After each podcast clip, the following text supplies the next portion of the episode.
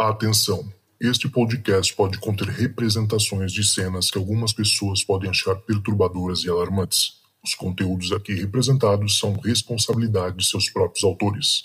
Para uma melhor experiência, os fones de ouvido são aconselháveis.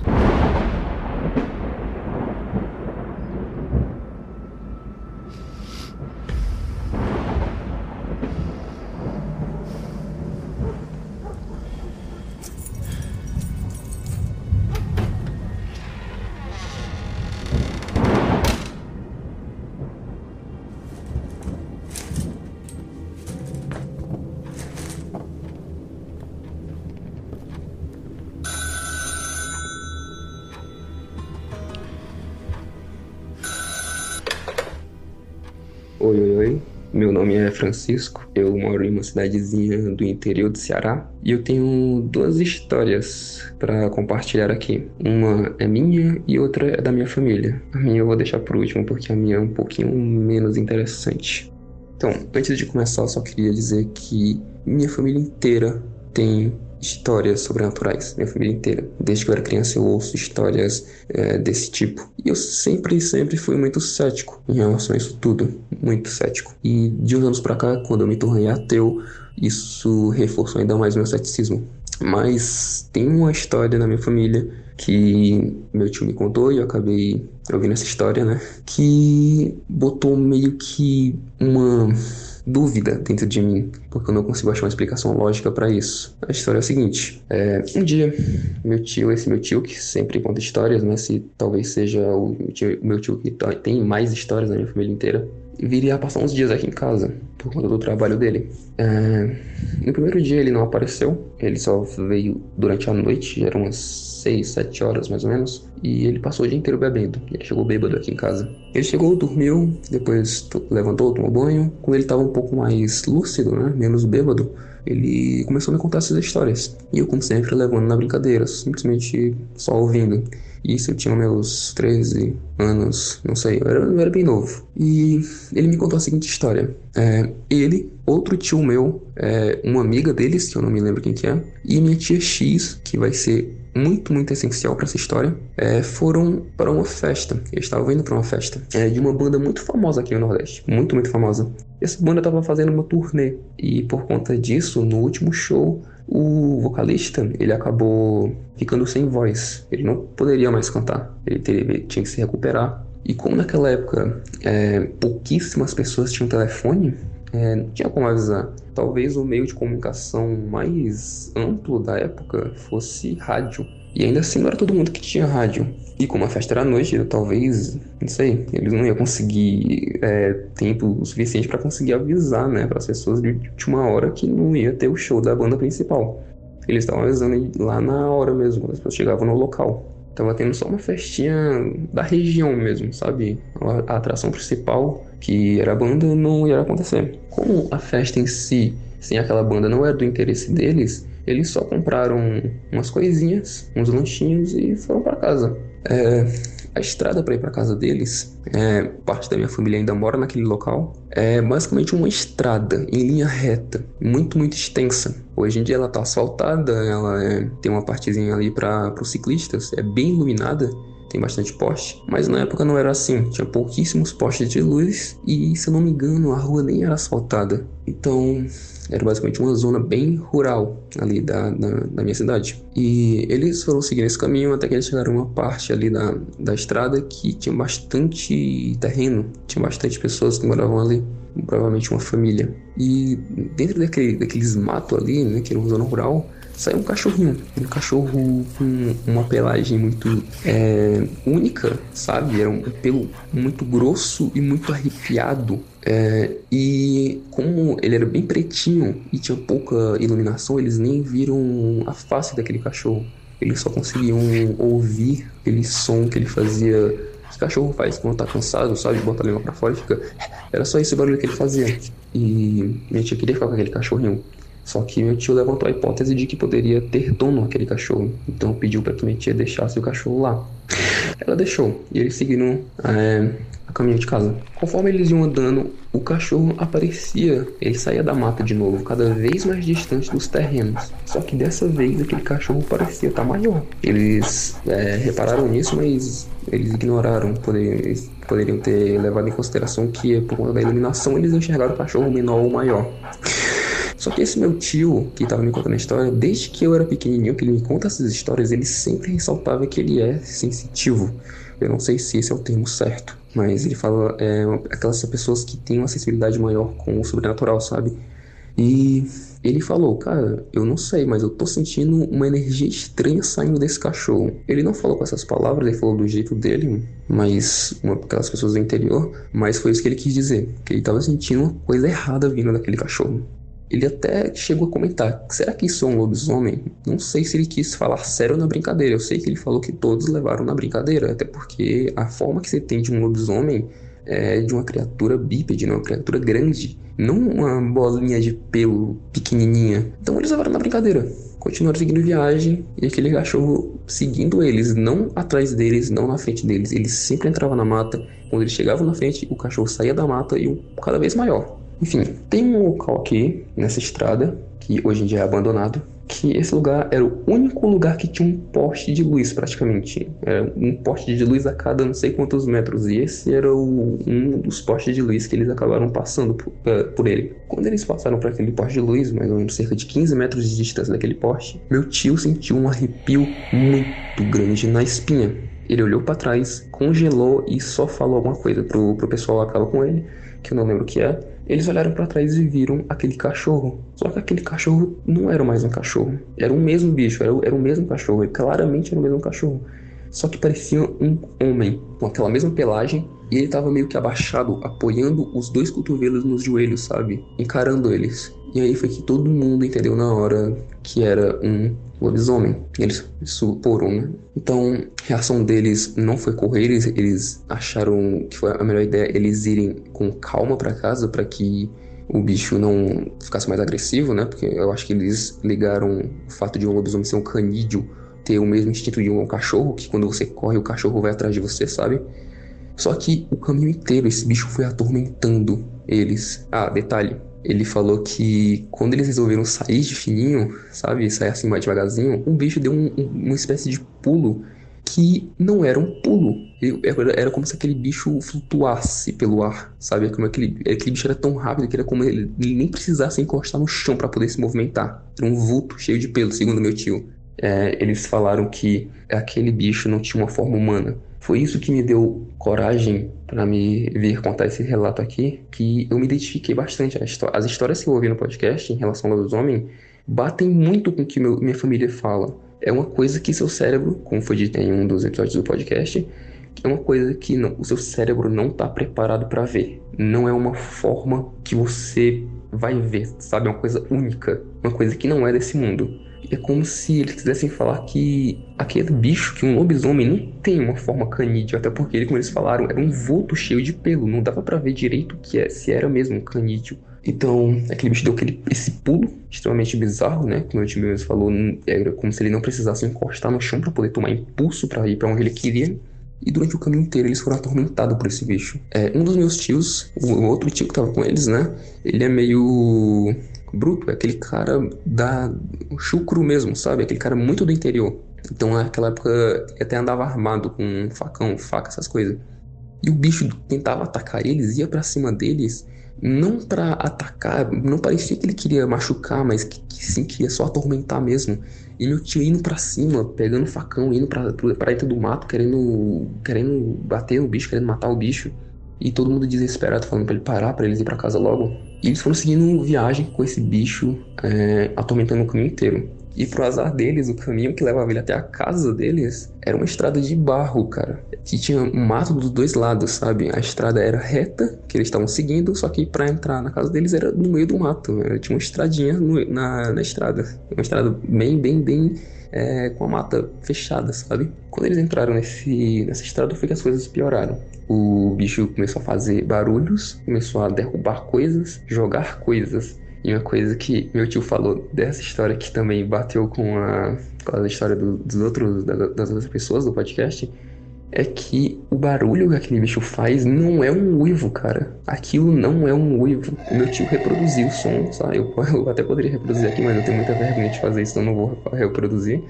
Mas não é um uivo, é um grito de dor, cara. É uma coisa estridente que vem de dentro. É como se a pessoa estivesse pedindo ajuda, sabe? É muito estranho, é um barulho surreal. Um barulho estridente, agonizante, alto.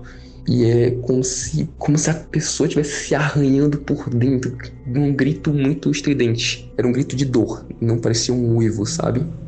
E durante o caminho ele até falou que eles ouviram um barulho de uma bicicleta, sabe aquele metal os raios do pneu sendo arrastado pelas pedras.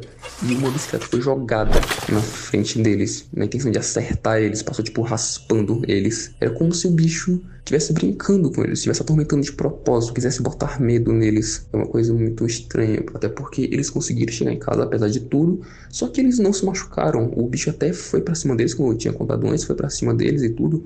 Meu tio, é, meu outro tio puxou uma faca para ele, não sei o que. Só que o bicho não machucou eles, não, não nem sequer arranhou, só ficou gritando, é, jogando coisas e derrubando mato, essas coisas. Isso, junto com o fato dele estar bêbado, fez eu desacreditar da história, né? Levei na brincadeira, tudo bem. A gente continuou conversando, tocando violão naquele mesmo dia. Até que minha mãe, ela pediu pra mim ir na casa da minha tia. Tia essa que é a mesma tia da história. Eu disse que ela ia ser essencial pra história. Ela falou pra mim ir lá na casa dela pegar uma coisa que ela tinha esquecido. Acho que era uma bolsa, um papel, não lembro o que era. Mas eu fui lá com a minha bicicleta. É, aproveitando que eu tava lá, eu queria perguntar para ela, né? Eu queria falar para ela que, o que meu tio acabado, tinha acabado de me contar. Falei, tia, é, o tio fulano tá lá em casa, ele tá bêbado, né? Contando história, como sempre. E ele falou de uma vez que vocês estavam indo pra, pro, pro show da banda tal e ela só deixou eu falar isso. Ela me cortou, ela não falou por cima de mim. Ela não quis que eu terminasse aquela história. Ela só falou: ah, sim, que um bicho é, passou o caminho inteiro perturbando a gente, né? Eu não sei te dizer o que era aquilo, mas sei te dizer que aquilo não é daquele mundo. Provavelmente deveria ser o próprio diabo. Eu não sei o que era aquilo. Minha tia é muito evangélica, né? Então, para ela tudo é demônio, tudo para ela tudo é diabo. E ela saiu da cozinha para eu não falar mais sobre aquilo. Tia, mas e tal, tal, tal. Ah, não sei, saiu da cozinha porque ela não queria falar sobre aquilo. E aquilo me deixou com muito medo, cara, porque eu não tava acreditando na história, né? Uma coisa é meu tio bêbado me contar aquela história. Outra coisa é minha tia confirmar essa história, porque essa tia, ela não tinha razões para mentir para mim. Ela não tinha razões para combinar uma história com meu tio só pra botar medo em mim, né? E isso me fez olhar minha família com outros olhos, porque de todos os relatos que minha família tem, todos, todos, quantos são mentira e quantos não são, cara? Porque são relatos muito, muito, muito, muito bem contados com riqueza de detalhes muito estranhos, sabe? Não tem como aquilo ter saído simplesmente da cabeça dele só pra botar medo em alguém. Mas enfim, cara, é, esse é o relato da minha família, né? que inclusive, é, recentemente, ano passado, esse mesmo tio meu, que ele mora mais no interior ainda, ele se mudou daqui da cidade, ele foi morar mais no interior, e todo mundo lá numa época, ano passado ainda, 2022, tava muitas pessoas falando sobre um tal de lobisomem que tava indo por lá. O mesmo barulho que ele, meu tio tinha contado há anos atrás, ele, ele falou a mesma coisa, esse bicho fazia o mesmo barulho, e a gente, a gente tinha até combinado de a gente se juntar para entre aspas, caçar esse bicho. A, gente, a, intenção nossa não era matar, sabe? Era ver esse bicho. Só que isso durou só três dias. Foram três dias de tormento e depois esse bicho não apareceu mais. Lógico que eu não queria ir, eu tava morrendo de medo, mas eu queria ver, né? Eu sou desse tipo que paga para ver e eu queria ver. Infelizmente eu não tive essa oportunidade. Mas enfim, é essa a história da minha família sobre o lobisomem, né? Que apesar de eu não ter certeza, né, de eu ter essa pulga atrás da orelha se existe mesmo ou não, eu tenho minhas dúvidas. Mais pra lá do que pra cá, eu mais não acredito do que acredito. Mas ainda assim eu morro de medo, morro de medo. Mas enfim, é essa a história.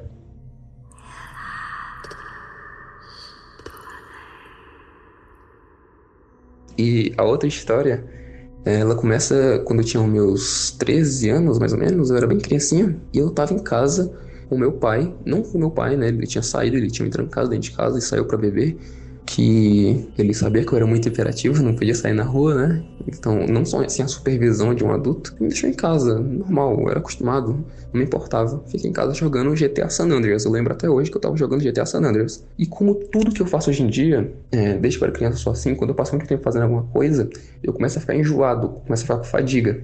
eu tenho que parar. Só que esse dia específico é, foi uma fadiga, um mal-estar muito específico porque eu tava sentindo como se tivesse duas agulhas sendo enfiadas em cada uma das minhas têmporas, sabe? Era uma dor muito. uma dor de cabeça muito aguda, muito estranha, e só nas minhas têmporas. Chegava a doer meus olhos. Aí é, eu chamava pelo meu pai, porque conforme o tempo passava, aquela dor se tornava medo. Não, não tinha absolutamente nada para eu sentir medo ali, mas o medo veio, não sei te dizer da onde, mas eu tava com medo de alguma coisa, sendo que nem algo, nem um bicho na minha cabeça tava, tava passando, sabe?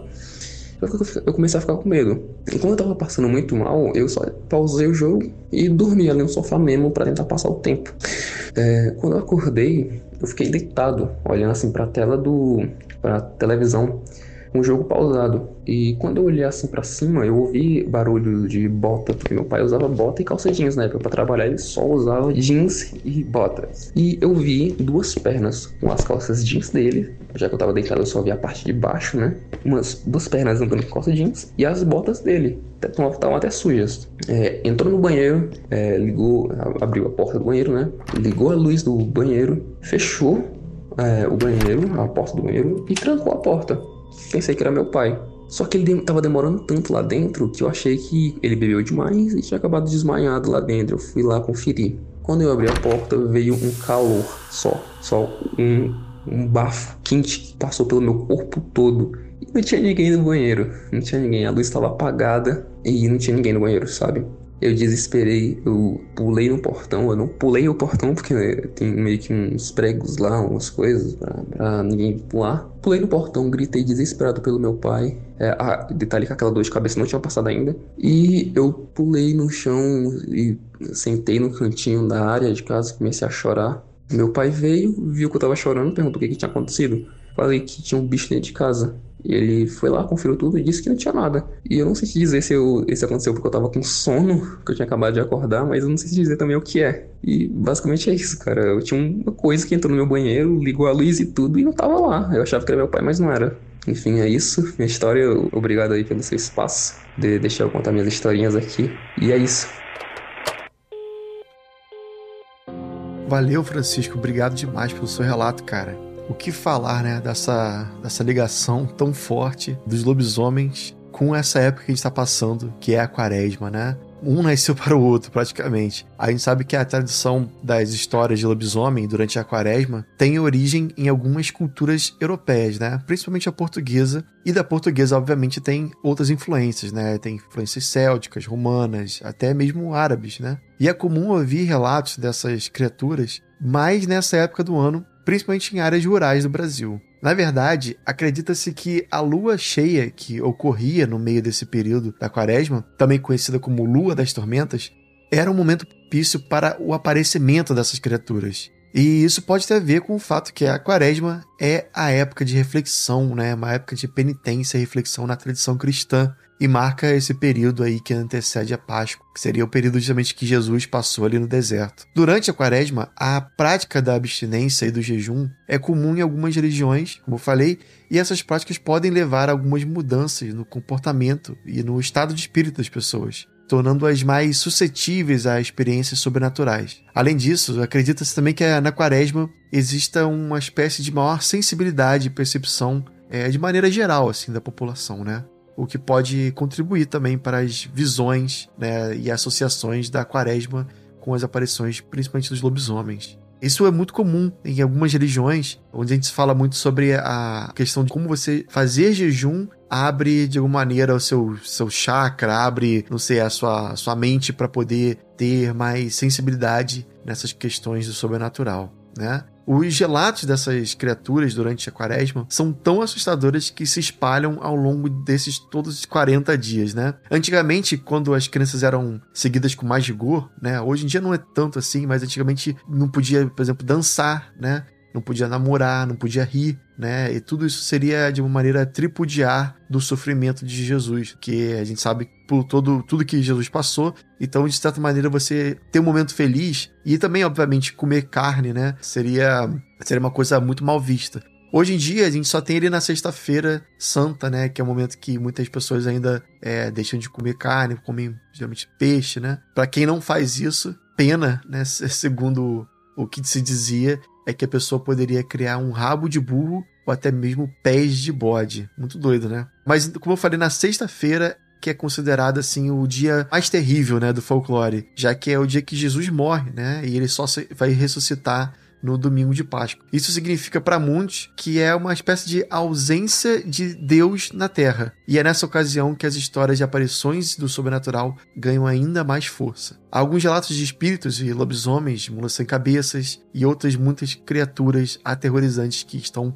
soltas por aí, justamente nessa época que a gente está vivendo agora do ano. E isso faz muita gente até não sair de casa, né? É, quem é do interior aí vai, vai conhecer alguma tiazinha, senhorinha que sabe que essa época aí tu não pode dar bobeira, que o diabo tá solto, né? Digamos assim. Então é isso. Obrigado demais, Francisco, aí, pelo seu relato mais uma vez. E queria também aproveitar aqui o um momento para agradecer todo mundo. A gente, nesse final de semana, chegou à marca de um milhão de downloads, né? Chegamos a. É, é um número bastante expressivo, principalmente para mim que faço podcast primeiramente sozinho, né? Sem uma, uma, produção por trás, não tem ninguém fazendo podcast. Esse texto, por exemplo, foi por mim. E, é, e também é a questão do, de ser só, somente no Spotify, né? A gente não tá em todos os players e um milhão apenas no Spotify mostra a, a força, né, que o nosso podcast tem e, obviamente, graças a vocês que escutam o Relatos do Além. Sem, sem vocês no podcast não seria nada, eu estaria falando aqui para ninguém. Então, muito, muito obrigado demais mesmo, tá? Também queria aproveitar e fazer uma pequena enquete aqui com vocês. Aqui no Spotify a gente tem essa brincadeira de, de votação, né? Você sabe, tem uma caixa de texto onde vocês podem comentar. E às vezes eu boto uma coisa assim para vocês votarem. Então eu queria fazer uma perguntinha. É, nada a ver com o assunto, mas ao mesmo tempo é uma coisa muito legal que eu tô pensando aí, tô tentando, tô mexendo os pauzinhos para ver se eu consigo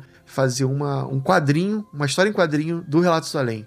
E eu queria saber de você se você compraria, se você teria interesse em adquirir uma, um quadrinho onde a gente conta as histórias dos ouvintes, né? Inspiradas nas histórias dos ouvintes, passado aí para um quadrinho, né? Todo feito à mão, ali, quadro a quadro. E é uma coisa assim que eu acho que vai ficar bem legal. Eu acho que combina, né? O, a temática do podcast combina com o quadrinho. E eu queria muito saber a opinião de vocês. Então deixa aqui embaixo a sua votação. Escolhe aí sim ou não, se você compraria ou não compraria, pra gente ter uma noção se vale a pena fazer ou não, né? Obviamente. Tá bom? É isso, galera. Obrigado demais novamente. E se tocar o telefone, não tenha medo. O além pode estar esperando do outro lado da linha. Do outro lado da linha. Do lado da linha.